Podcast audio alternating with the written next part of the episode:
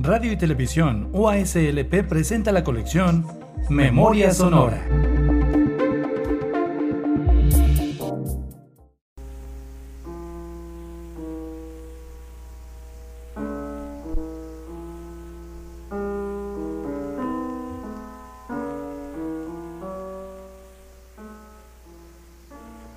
Apaciguada la primera porción del estado de San Luis Potosí, la Huasteca, que se incorporó a la comunidad hispánica y universal en 1522, con los misioneros se enteraron la cultura y en particular las ciencias y las letras.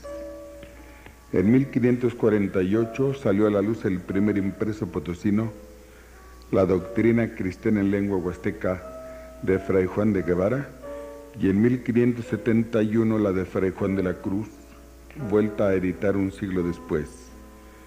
A mediados del mismo siglo llegó a esa región el célebre poligloto Fray Andrés de Olmos, autor de varias obras de filología indígena y también de varios libros en huasteco. Más tarde, al final del siglo, concluida la cruenta y larga guerra chichimeca, Llegaron las artes y las ciencias al altiplano, traídas también en brazos de los misioneros. En ese tiempo, entre 1592 y 1600, Fray Pedro de Espinareda, Fray Andrés Dalvis y Fray Juan de Ayala, doctor parisiense en cánones, produjeron los primeros escritos científicos.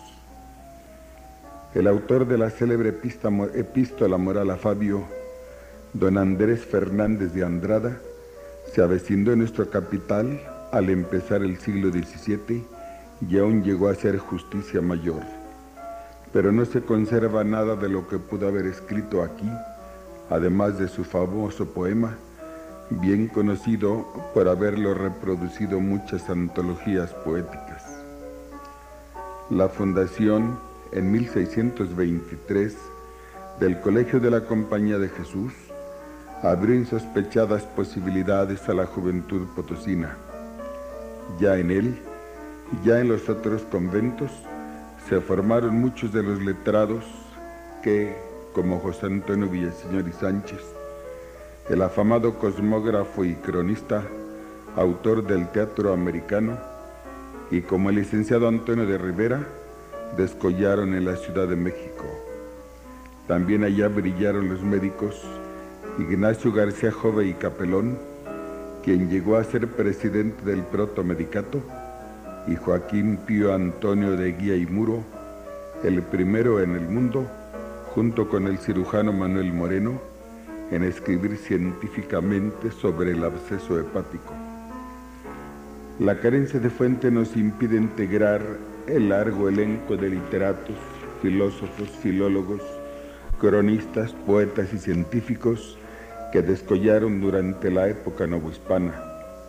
Sin embargo, sí se han salvado las obras y los nombres de ciertos personajes, como el capitán Fernando Sánchez de Zamora, conquistador en el nuevo reino de León, y Fray José Arlegui, célebre orador y cronista de la provincia franciscana de Zacatecas, como los poetas Andrés, Andrés Diego de la Fuente, Juan de Dios Riva y Feliciano Pimentel, como los oradores Juan Cerón, Juan Goicochea y Nicolás de Jesús María, como los filósofos Cayetano de Jesús, José Guadalupe Prado, José del Castillo y Francisco María Aramburu. Las vísperas de la independencia abrieron los cauces de otras actividades. El doctor Manuel María de Gorriño Yarduengo, estudiante en México, Participó en el primer movimiento, el de los afrancesados. Después, ya en su tierra, escribió el proyecto para la primera constitución del Estado. Varias obras pedagógicas y filosóficas más. Fundó el Colegio Guadalupano Josefino. Se dio buenas cantidades de dinero para el acueducto de la Cañada de Lobo y otras empresas nobles.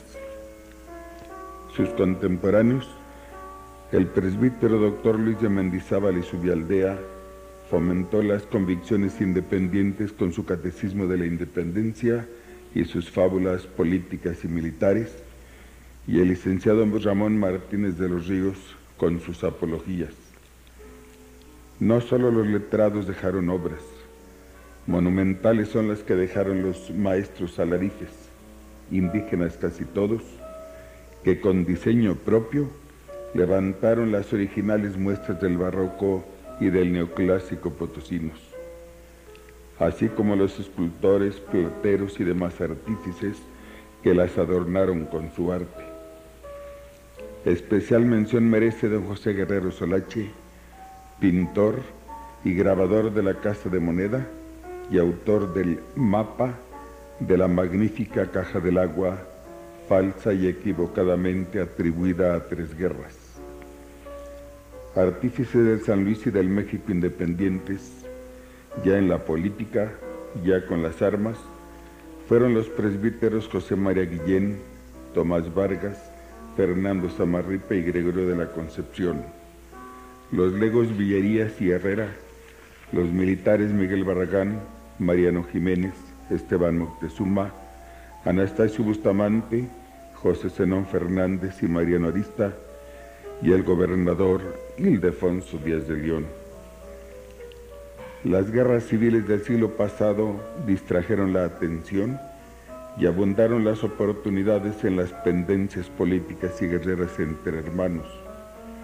En ellas tomaron parte el constituyente Ponciano Arriaga, Juan Bustamante, Francisco Araujo, el médico Francisco Javier Estrada, introductor además de la imprenta en las ciudades de San Luis Potosí y Zacatecas. En ese ambiente, a la vuelta de la República, se abrió en 1861 el Instituto Científico y Literario, hoy Universidad Autónoma de San Luis Potosí. Aparecieron entonces jóvenes que después serían los puntales de la actual cultura potosina. Francisco de Asís Castro, el académico de la lengua y de la historia Primo Feliciano Velázquez, Manuel José Otón, el inmenso poeta, José Guadalupe Rostro, el chino Ábalos, Ambrosio Ramírez, traductor de Horacio, Pablo Colunga, dramaturgo y periodista, y Francisco de Acarranco. Mientras, otros llamaduros daban a conocer sus tareas como Francisco González Bocanegra, el autor de nuestro himno nacional, José María Flores Verdad, Francisco F. Gamarra, Francisco de P. Palomo, primer novelista y dramaturgo podocino, Antonio y Florencio Cabrera, Bruno E. García y Manuel Muro. El porfirismo, con sus décadas de paz, fomentó las artes y las ciencias entonces destacaron el físico inventor Francisco J. Estrada Hijo y una pléyade de médicos que como Miguel Otero y Arce, innovador del método pasteuriano, aportaron muchas y apreciables novedades a la cirugía del tiempo. En las artes, los Zavala se mostraron excelentes músicos, así como Sánchez, pintor y decorador.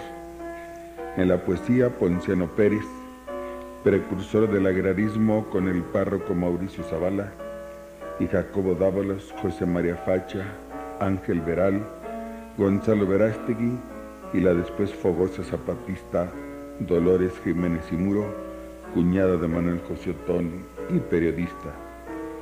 En la investigación histórica, además de Velázquez, lo hicieron el canónigo Francisco Peña, padre de la historia potosina, Julio Betancourt, y Apolonio Martínez de Aguilar, el filósofo Guillermo García, el poligloto Luis Montenarelli y entre todos, con alcance internacional, acumuló fama el celebrado orador y obispo humanista don Ignacio Montes de Oca y Obregón.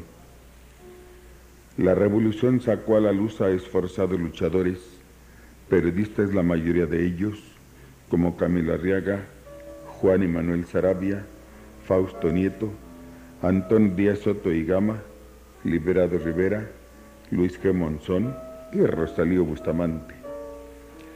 La post-revolución trazó una tregua. Muchos emigraron a México, como Jesús Silva Herzog, Jesús Zavala, Antonio Berumensein, José Antonio Niño, Manuel Herrera y Lazo, Horacio Uceta y Valentín Gama. Otros, sufriendo las limitaciones de la provincia, prefirieron la fidelidad al terruño y así, aquí, limitados y sin esperanza de fama, consumaron y consuman su obra, como el novelista Agustín Vera, los ingenieros Gómez del Campo, el humanista Rodolfo Deodoro Ruiz, el sociólogo Ricardo B. Anaya, el geógrafo Ramón Alcorta Guerrero, el cuentista Jesús Real Derete, el historiador Nereo Rodríguez Barragán y otros muchos más, de los cuales buena parte viven y viven activamente para San Luis Potosí.